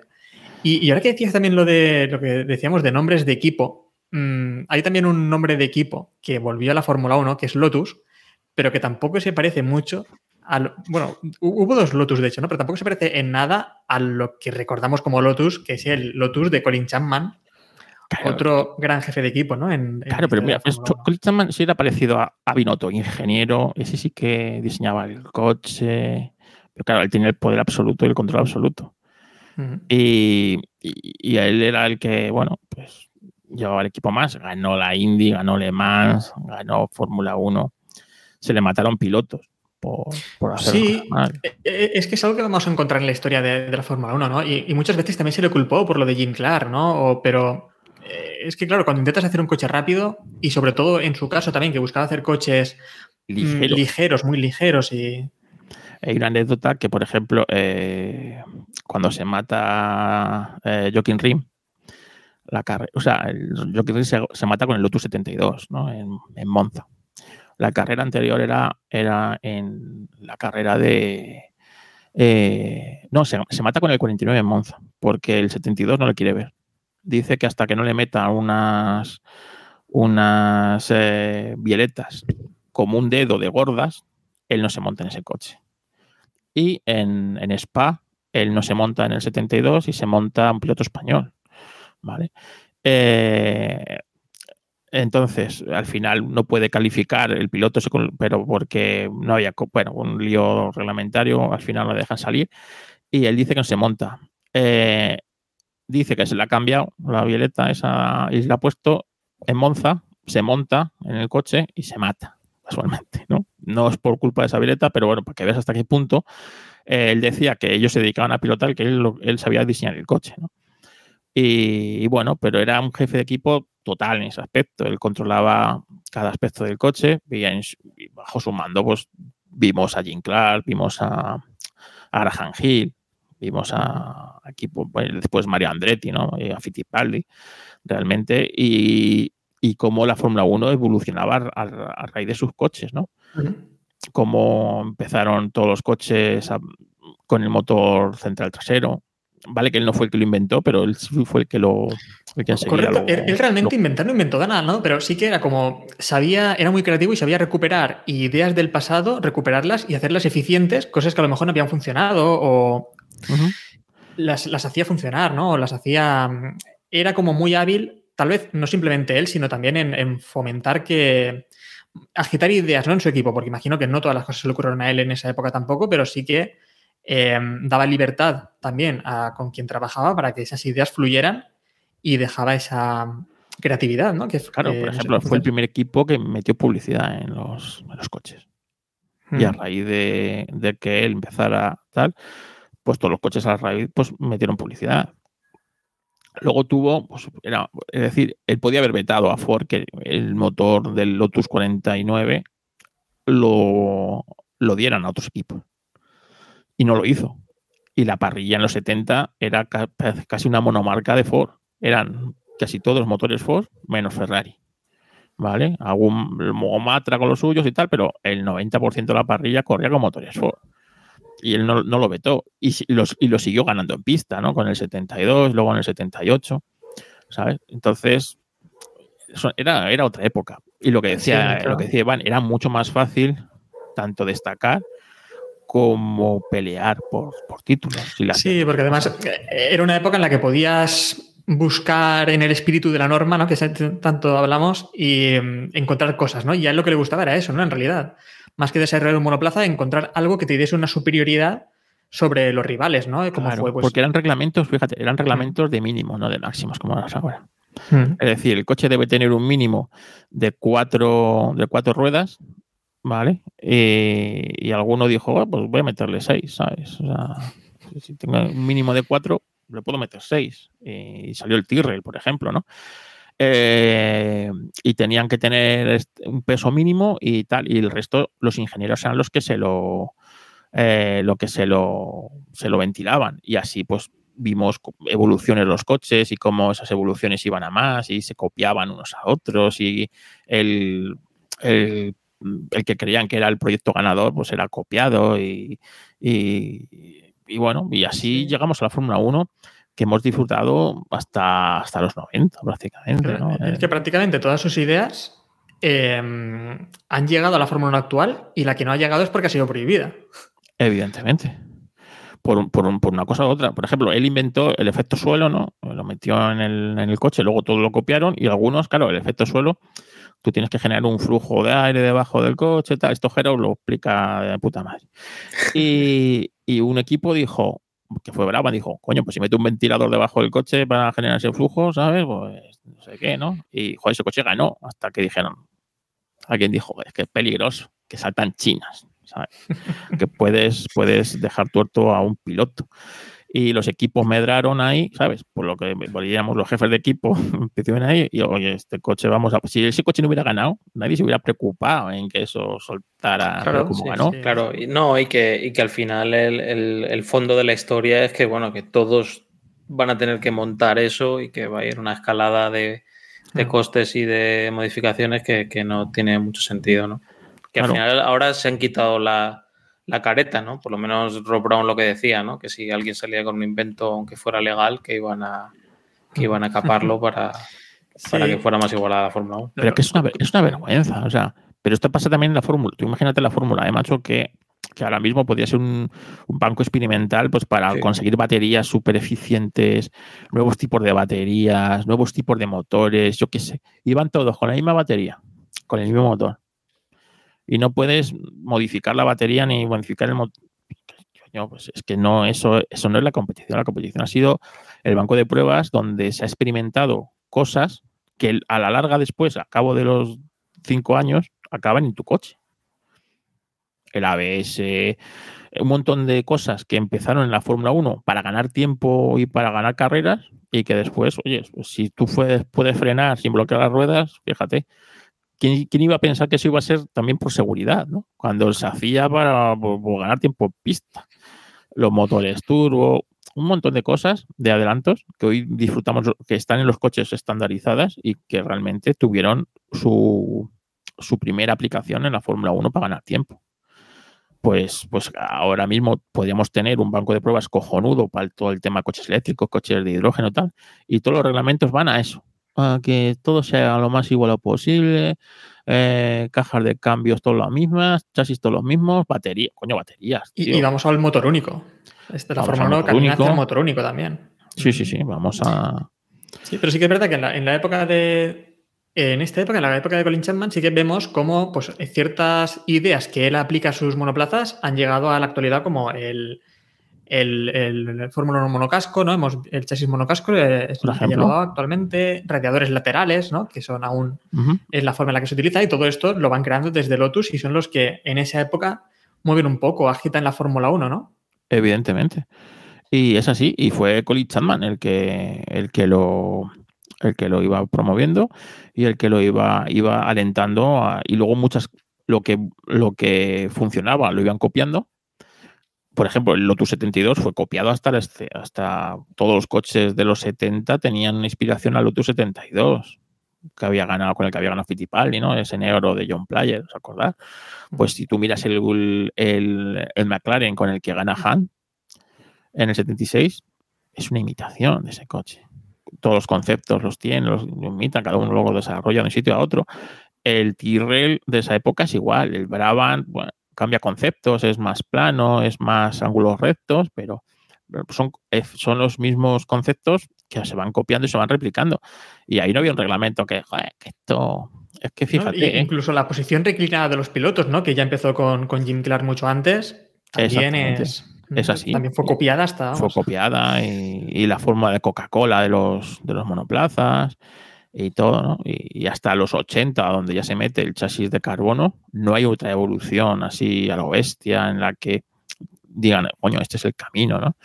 De, al- al- por el que seguir. Hoy día eso es impensable. Acordaros hace, hace 12 años con los escapes soplados, famosos de cómo intentaban replicarlos y tal, pero hoy día enseguida, esto es trampa, esto es no sé qué. Eh, Cuando tú ves que no puedes llegar a, a copiar eso, enseguida ahí Sí. está, ¿no? Lo que tiene que hacer un jefe de equipo, medrar políticamente, que es lo que hace Toto. Cuando él ve algo que no, por lo que sea, se le ha escapado, enseguida esto no puede ser, esto no sé qué, esto no sé cuál. Fíjate, uf, lo que le vibra el coche a Hamilton, que se va a quedar más tonto de lo que ya es, ¿eh?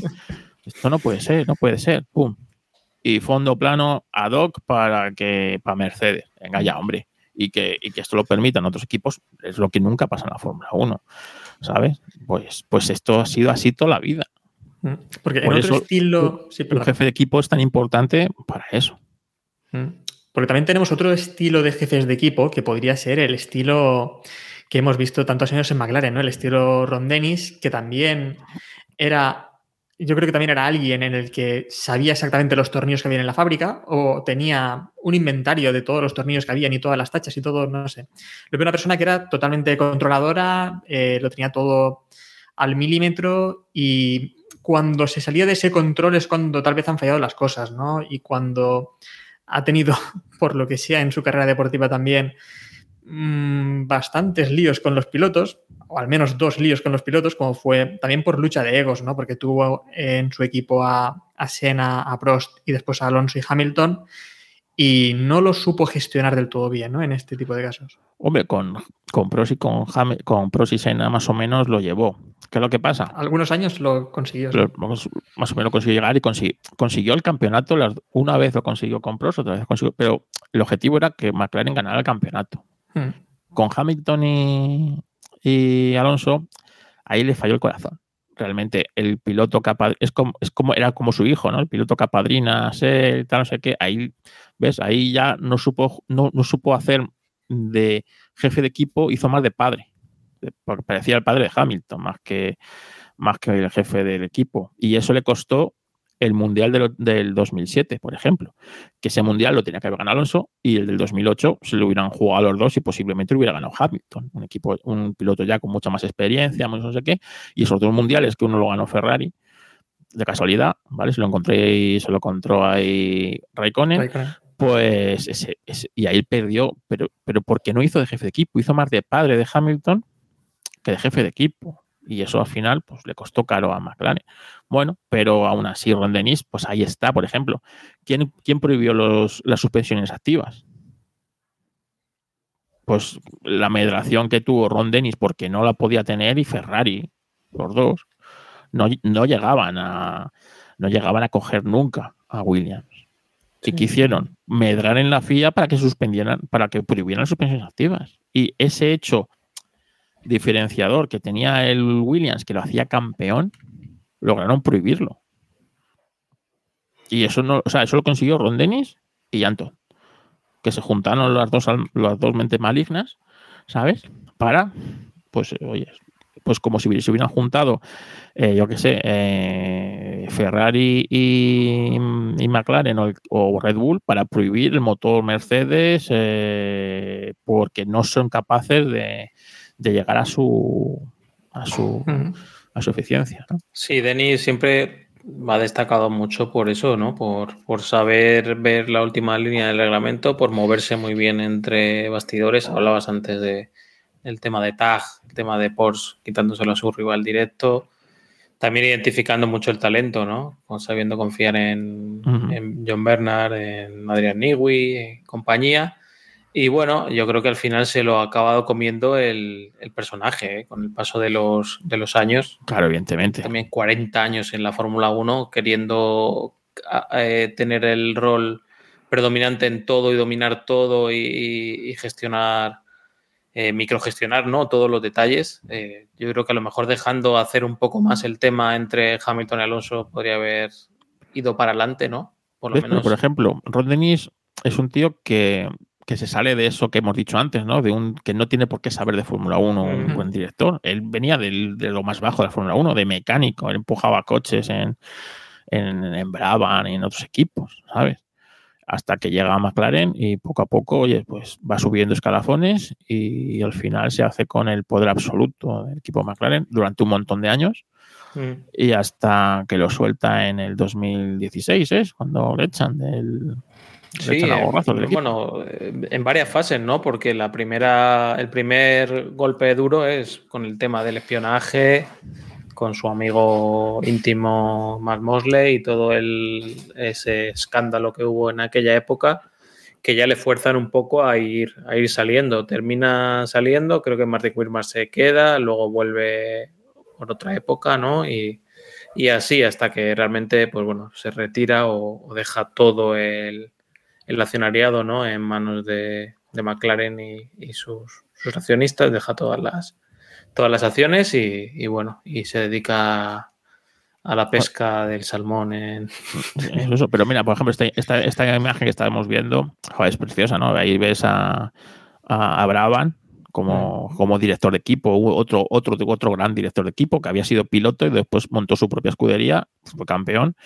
Y como ahí Ron Dennis, que era un crío, que podía tener ahí 20 años, Ron Dennis. Sí, no creo que, no creo que mucho más. ¿sabes? Pues ahí como mecánico, eh, junto, a, junto al gran líder del equipo, pues seguramente absorbiendo pues, todos los conocimientos que pueda, ¿no? O sea, eh, maravilloso estas, estas imágenes, ¿no? Pues era un tío que venía de lo más bajo de la Fórmula 1 y llegó a lo más alto, ¿vale? Pues, pues sí, pero, pero eh, posiblemente es un Ron Dennis entre, esto pasa una vez entre, entre millones de personas, es como Alonso, ¿no? Un tío de Oviedo que es que, que, no es millonario ni nada, que llegue a ser campeón del mundo de Fórmula 1, hoy día, ya lo dijeron el otro día, es que es imposible que nadie que no... O sea, que hoy día un campeón del mundo necesita una inversión de 10 y 15 millones, dijeron, o algo así, de, Mm. de euros, ¿no? O sea, un- otro Fernando Alonso, muy difícil que se dé. ¿no? La única excepción a lo mejor que se me ocurre a esto de alguien que ha ido de más bajo a más alto es Bernie Eccleston, ¿no? Que no le vamos a mencionar hoy, pero Otro, pero- uno de los jefes Sí. de equipo de la Pero historia. igual, sí, sí, a, a lo, pero- a lo más alto, absolutamente Claro, todo. claro. Ya, más, ya más no a lo más alto, pero es, está- es exactamente, pero también empezó de mecánico y cuando compraron el equipo Brabham, pues, pues, pues ahí estaba, ¿no? Pero llegó a lo más alto, pero bueno, también eso, la visión de negocios que tenía Bernie era muy avanzada para aquellos años. Mm, Pero él, por ejemplo, él dirigía la Fórmula 1 como un dictador absoluto y en muchos aspectos le echamos de menos hoy día. O sea, sabe- sabemos que con Bernie muchas cosas de hoy día no pasarían. O sea, el Gran Premio de, de Bélgica del año pasado con, con Bernie no hubiera, o sea, no hubiera pasado esto. No, No sabemos sí. qué hubiera pasado. ¿Y Estados Unidos en 2005? Mm, Se, cor- se es- corrieron seis coches y se corrieron seis Bueno, coches. sí, se corrió. Hoy día con seis coches no salen. O sea, hoy, yo qué sé, se inventan cualquier excusa para no, para no ir. Eh, Se corrieron con seis coches. ¿Que no quieren ustedes correr con Michelin? Pues no corran. Lo más curioso de Bernie es que dirigía a Brabham y a la vez dirigía el cotarro de la Fórmula 1 de la FISA contra la. FOCA, toda esa época muy convulsa. Pero a la vez el resto confiaban en él para ese, para ese menester, ¿no? O sea, incluso tomaba decisiones que, que yo creo que es algo que tampoco se vería ahora. O sea, que ni siquiera los equipos confían unos en otros para, para poder tomar decisiones, ¿no? Y mojarse en, en- en cambios que van a ser buenos para la Fórmula 1 y que le pueden perjudicar en cierta medida a ellos mismos. O sea, todo el mundo quiere salvar su culo, ¿no? Lo que, lo que venía hablando Héctor Ujú. antes, y fuera, ¿no? Y no, no les interesa nada el bien de la Fórmula 1, ni hay nadie por encima que se preocupe de ese bien, ¿no? Pero, claro, es que la Fórmula 1 siempre ha sido política. y siempre se ha sido y Ferrari ahí se ha movido muy bien siempre ha sabido pues eso estrujar todo llevárselo a su lado y bueno hasta que a veces ganaba luego estuvo 20 años que no ganaba vale luego volvió a ganar ahora otros 20 años que no vamos a ganar pero siempre manejándose en- entre los despachos y entre los reglamentos y consiguiendo un poquito más para tu equipo. Acuérdate de Ferrari cuando amenazaba que se iba a dar Fórmula 1, o sea, todo el mundo se acojonaba. Hoy amenaza Ferrari que se va a dar Fórmula 1 y la gente se ríe. Pues vete. a ver dónde vas. ¿Sabes? Tú fíjate cómo cambia la historia. En los 80 Ferrari decía que se iba de la Fórmula 1 y compraba un, chasis de Fórmula Indy y lo pintaba de rojo y se acojonaba todo el mundo diciendo, hostias, que se van a la Indy, tío, esto... po, po". Y hoy día Ferrari dice que se va a dar Fórmula 1 y pues vete, a ver, vete, a ver, ¿dónde vas a ir? A la Fórmula E, ¿sabes? Y ya está, se ríen de ella se ríen de ella. Y eso es un poder que ha perdido Ferrari por su tibieza en muchos aspectos. ¿Sabes? Porque Mm. puedes ganar o puedes perder. Pero Ferrari, los 20 años que estuvo fuera de- del campeonato, ahí estaba siempre, Ferrari. Y todo se hacía siempre mirando un poquito por Ferrari. ¿Sabes? Y, hoy día, pues, pues Ferrari ha pasado a ser un actor secundario. Lamentablemente. Sí, mientras que los equipos que mejor van ahora mismo tienen directores de equipo que mm, al menos saben gestionar la política ¿no? de la Fórmula 1. Es lo que estamos viendo en perfiles como, tú lo comentabas antes, ¿no? Toto Wolf se ha movido muy bien ahí en Mercedes. Pues claro, En coño, esta hablando con el se ha director de carrera. No, Mikey, no hagas esto, Mikey. Es curioso Toto Wolff porque es un jefe de equipo de pago, podríamos de usar esa metodología, ¿no? Él entró en Fórmula 1 comprando el 15 o el 20% de Williams, llevándola a buen puerto, ¿no? O sea, fue una época en la que él tenía capacidad de decisión en Williams solo con ese porcentaje, que como venimos hablando, poca gente, ¿no? Eh, ha tenido mano ahí eh, en, en ese equipo. Y, y la verdad que pues, coincide con esa época de la victoria de Maldonado y demás. Y logra irse a Mercedes, ¿no? Y destronar a Rob Brown, que también ahí hubo más que palabras, y hacerse con el accionariado de, de un equipo y con la dirección de un equipo, bueno, lo estamos hablando antes, ¿no? Mercedes, eh, histórico en, en- no tanto en la Fórmula 1, sino más en Motorsport, y, y estar en la cabecera de la, de la Fórmula 1. Eh, además, creo recordaros que tiene acciones de Aston Martin, ¿no? O sea, Tiene que- acción Aston Martin, pero es un tío que, que sabe dirigir el equipo y sabe llevar a cada uno en su puesto a lo más alto. Y posiblemente él sea quizás el más tonto del. Si lo pones a pensar. Y es así, o sea, tú no tienes que ser el más listo, te tienes que rodear de los más listos y saber que ellos trabajen. Y eso Desde Toto luego es la igual. colección, la colección de jefes de equipo y directores que se hizo cuando, cuando volvió a la Fórmula 1 Mercedes fue, fue espectacular. Claro, es que se, se trae a Niki Lauda, que Niki nunca había estado cerca de Mercedes. O sea, Niki Lauda era un tío de fe. Si, si tú ponías a Niki en, en la órbita de algún equipo, equipo Ferrari, con el que ganó las mayores mundiales, y después en McLaren, si acaso. Pero Mercedes, Niki nunca ni ha con Mercedes ni ha tenido nada que ver con Mercedes. Y se lo trae para Mercedes. Y, y acaba siendo, fíjate, eh, embajador de Mercedes, ahora en el aniversario de su muerte, Mercedes, Mercedes, Niki Lauda, Niki Lauda, Niki Lauda. Como parece que Niki Lauda hubiera ganado un campeonato con Mercedes cuando los ha ganado Mm. todos con Ferrari y con McLaren. ¿Vale?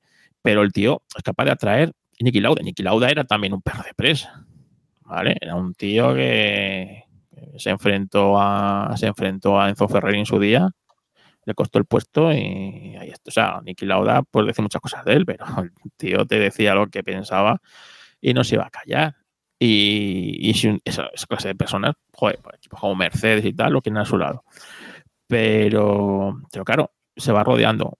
Mm, Y ahí Mercedes lo hace muy bien. O sea, ponen a Toto, que a lo mejor no, desca- no destaca en. No es, un, no es un ingeniero, no es un no sé qué, pero joder, es un gestor de equipo de puta madre. Y ahí están los datos, ¿no? Cómo consigue traerse a Hamilton al equipo, convencerle de alguna manera a que vea que se va a ser el equipo campeón y luego logra mantener a Hamilton hasta enfadado un par de, ¿sabes? Lo logra mantener equipo. Mi idea, fíjate, fíjate, ¿eh? según se van desarrollando los acontecimientos, es que si este año no gana Hamilton eh, con Mercedes o lucha por el título o tal, al año que viene lo tenemos en Ferrari. A Hamilton. Tú fíjate, te lo dijo de, de primicia. Yo creo que se están dando todos los acontecimientos para que Hamilton termine en Ferrari. Y yo, Yo, creo lo veo que retirado, ¿eh? Si no. puf. yo creo que Ha- Hamilton se, se muere por, por correr con Sí, Ferrari. si no gana. Y fe- tú fíjate, ¿eh?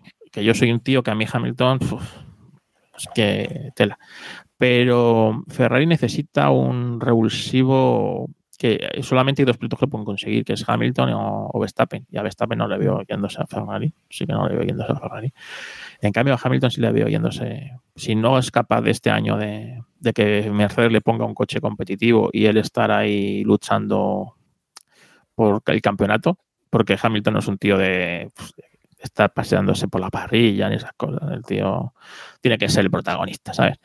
Pues, pues sí le veo, sí le veo yo yéndose a Ferrari y ahí sí que necesitaría un, un director de equipo que le que le, que le ponga en Sí, su a- sitio. ahí no serviría. Basier no serviría, me parece a mí. Sí, No sé, vosotros a, lo mejor el- este año, a lo mejor este año lo tienen como prueba, ¿eh? O sea, vete tú a saber. Es que no sabemos cómo ha llegado hasta allí. Si, vais- si es un tío de transición, si es el único que han conseguido encontrar. Es que parece eso, que sea el único que tenían ahí disponible. ¿Sabes? Es que lo mismo empiecen a, ¿a quién ponemos aquí? ¿Qué tenemos aquí? Pues sí, a eso iba a unir. Bueno, no sé si querías decir algo antes, Iván. No, que decía que si vosotros veis esa pantada de Mercedes o de Mercedes o de los actores principales de Mercedes, igual que Hamilton puede irse a otro equipo, veis a lo que hablaba de, de Toto Wolf marchándose a, a otro equipo o a Aston Martin, como estamos hablando, o, o no, esto- no le veo a Toto Wolff yéndose a, otro, a un Aston Martin mientras esté Stroll. O sea, mientras él no sea ahí el, el Hamilton, el- el- la niña del bautizo, la novia de la boda y el muerto del entierro, no le veo yéndose a Aston Martin. Si Stroll se cansa un día, ¿vale? Imagínate, este está en narices de. que Entonces sí le veo yéndose a un, a un nuevo reto como sería el, eh, el Aston Martin. Pero, pero no, no le veo eso. Eh, Pero Mercedes es que, joder, Mercedes es que ahora mismo tiene mucho poder en la Fórmula 1, ¿eh? O sea, han sido Mm. capaces de torcer el reglamento a su favor y, y hacer un coche que era, que era un coche muy malo este año, Mm. terminar haciéndole un coche ganador. Eso no lo consigue. O sea, eso no solo es ingeniería, ¿eh? Ni poner No, eso. claro.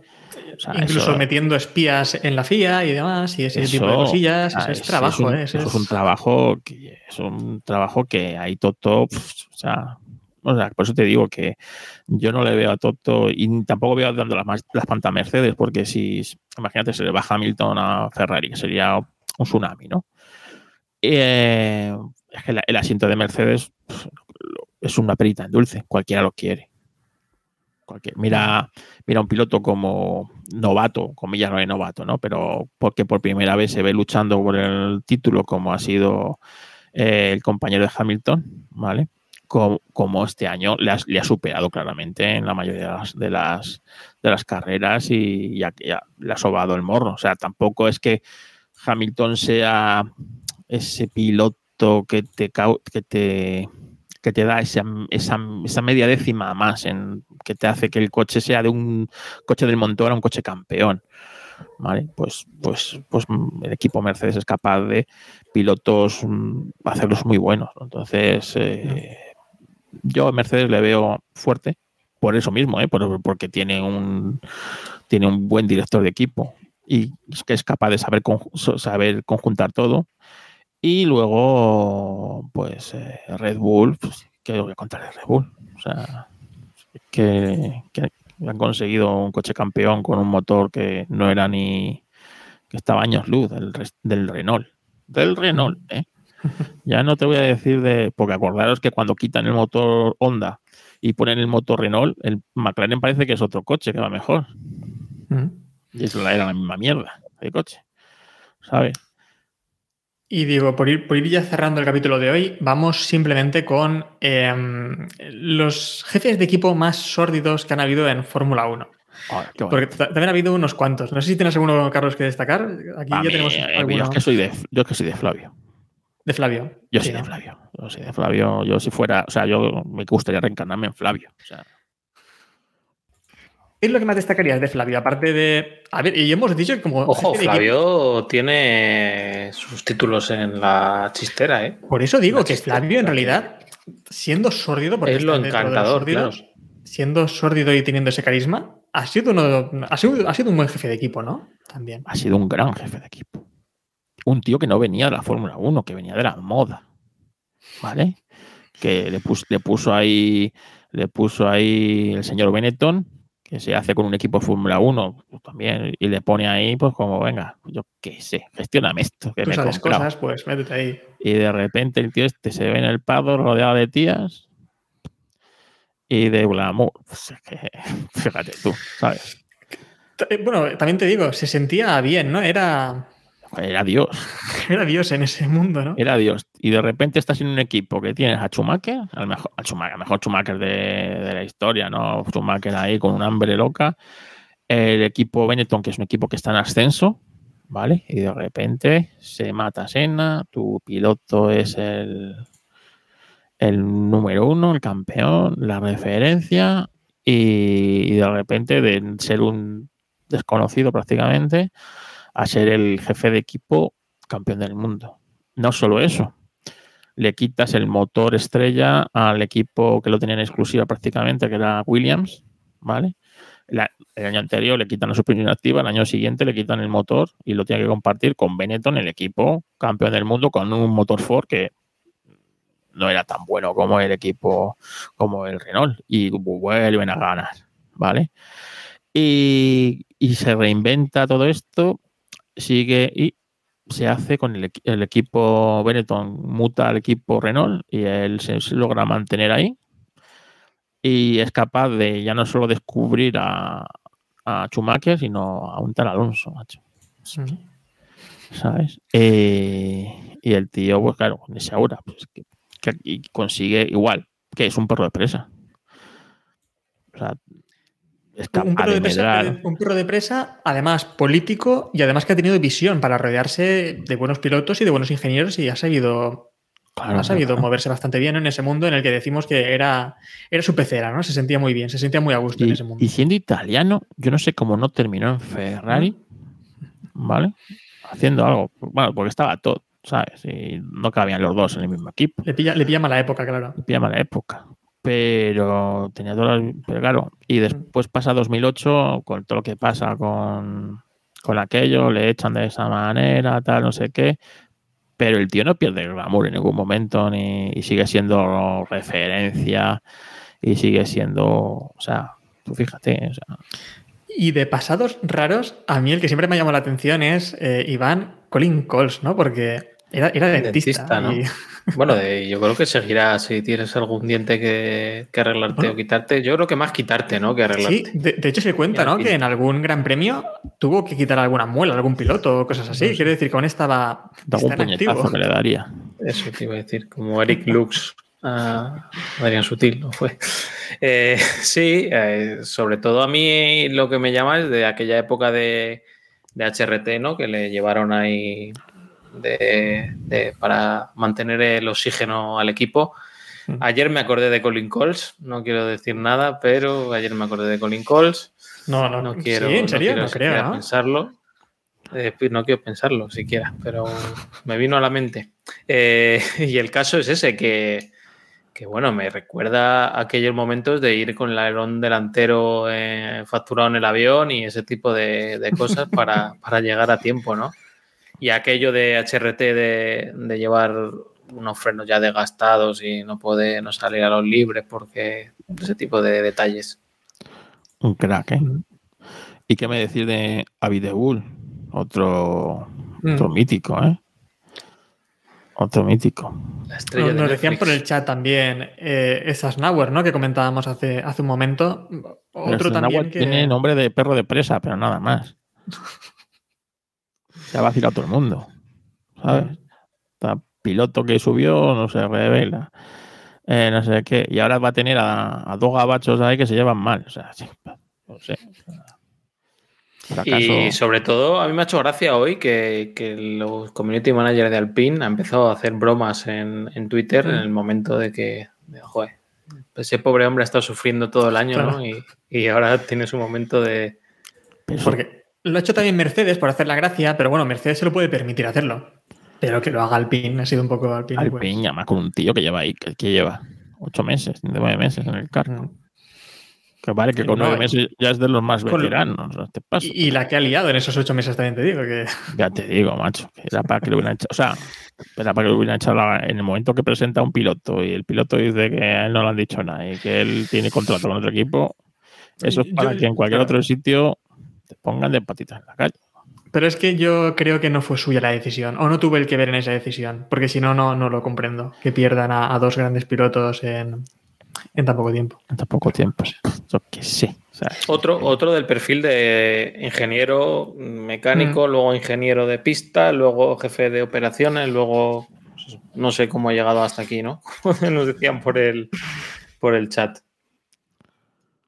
Y otro grande también que hemos visto en, estos últimos años, o al menos la estrella de Netflix, es el gran Gunther Steiner, ¿no? Que, grande, grande. ¿Ves? Ese, ese yo lo hubiera puesto en Ferrari.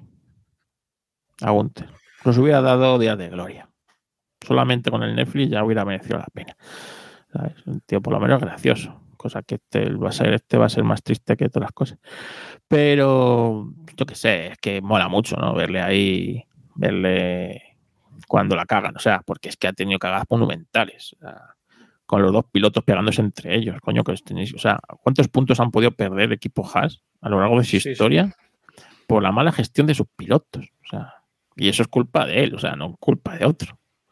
¿Vale? O sea, que tus pilotos se peleen en la pista y que se estrellen los dos coches, y no ha pasado una vez, ha pasado unas cuantas, es culpa de, es culpa de él. Y bueno, pues ahí, ahí está el tío sobreviviendo en el paddock. Oye, pues le echaron de Red Bull, le echaron de, de Jaguar Eh, también. ¿no? Sí, la verdad que pre-Netflix, en la imagen que teníamos todos de él, de aquella época de Jaguar, que era un desastre absoluto, dista mucho a la que tenemos ahora. Bueno, a lo mejor la opinión profesional que tenemos de él es parecida, ¿no? Pero ¿Ves? Pero yo, por ejemplo, a este tío sí le he visto hacer cosas. ¿Vale? Ha hecho muchas cosas mal, pero, por ejemplo, lo, lo que ha logrado este año con el equipo Haas, con un piloto, no nos recordemos que solo ha tenido un piloto, porque Schumacher, pff, como si me monto yo en el coche, prácticamente, ¿sabes? Pues, eso, eso es también es obra suya. O sea, te quitan el, te quitan el presupuesto y al piloto con el que tienes que pasar la temporada, que es el ruso, el, el, el Mazepin por el- y te lo quitan a 15 días de empezar la temporada prácticamente. Te traes a un equipo, a un piloto que has echado del equipo el año anterior porque, porque lo has echado, que es Magnussen. Y consigues reconducir y que sea el piloto que consiga todos los puntos para el equipo. Y que consiga la pole esta tan famosa, aunque le duró poco, pero ahí está, ¿eh? Una pole. Saliendo, o sea, yo solamente ver al equipo Haas en primera línea, ver ahí a los mecánicos que siempre, ya solo eso me valía, ¿sabes? Decir, mira, esta gente lo está viviendo en esta carrera, ¿sabes? Lo está disfrutando, que lo disfrute, que le va a durar 200 metros, como tú dices, pero que disfruten, Correcto. que disfruten su primera línea y tal. ¿Ves? Pues ese tío lo ha conseguido con ese equipo, cosa que yo al de, al de Alfa Romeo, no le, yo no le he visto nada, o sea, que no le he visto nada extraordinario. ¿Vale? Entonces, por eso quiero pensar que es un tío de transición o es un, el que han encontrado y lo han puesto ahí. Un Bueno, dato pues ya- que, que venía yo a buscar hoy, antes de venir aquí, era de dónde saca la, sacó la fortuna Eddie Jordan para salir de. para tener un equipo de Fórmula 1. Y no he logrado encontrar el dato, ¿eh? No sé si los Carlos- traficantes de armas no suelen estar en la wiki. En la wiki. No sé, no he encontrado, no he encontrado el dato. Nos dejamos ahí a, a Villay Malia, a gente, Tony Fernández, Tony Fernández con, sí. con. No me acuerdo de. Eh, Richard Branson, ¿no? El de Virgin. Richard Branson, el- correcto. El de- bueno, Paul. Stoddard. El de Virgin fue tam- era también muy bueno, ¿eh? Ese Sí, sí. también. Cuéntalo de la anécdota, Héctor, que a lo mejor hay gente joven que no se acuerda de, de aquellos. No me acuerdo ni yo bien. ¿eh? Era. bueno, la, la historia es que Richard Branson de Virgin y Tony Fernández ah, hicieron una apuesta para ver qué equipo creo que daba. Lo que no me acuerdo es lo que, si- lo que apostaron. Creo que era qué equipo quedaba por delante. por delante, sí, sí. Y por lo tanto, el otro debería hacer de azafata en un, en un vuelo. Y, y, bueno, pues perdió Richard Branson, que tuvo que hacer de azafata para, para Tony Fernández. Y fue esa imagen para la historia que estamos viendo ahora también en Hubiera sido más divertido al revés, la verdad. Pero bueno. A Me Tony parece Branson sórdido de cualquier forma. Es, es- sí, es, es sórdido total.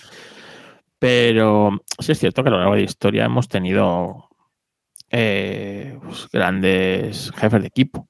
Pero realmente yo creo que eh, los grandes jefes de equipo han logrado grandes cosas grandes- y han sabido también retirarse a tiempo. ¿eh? Mm.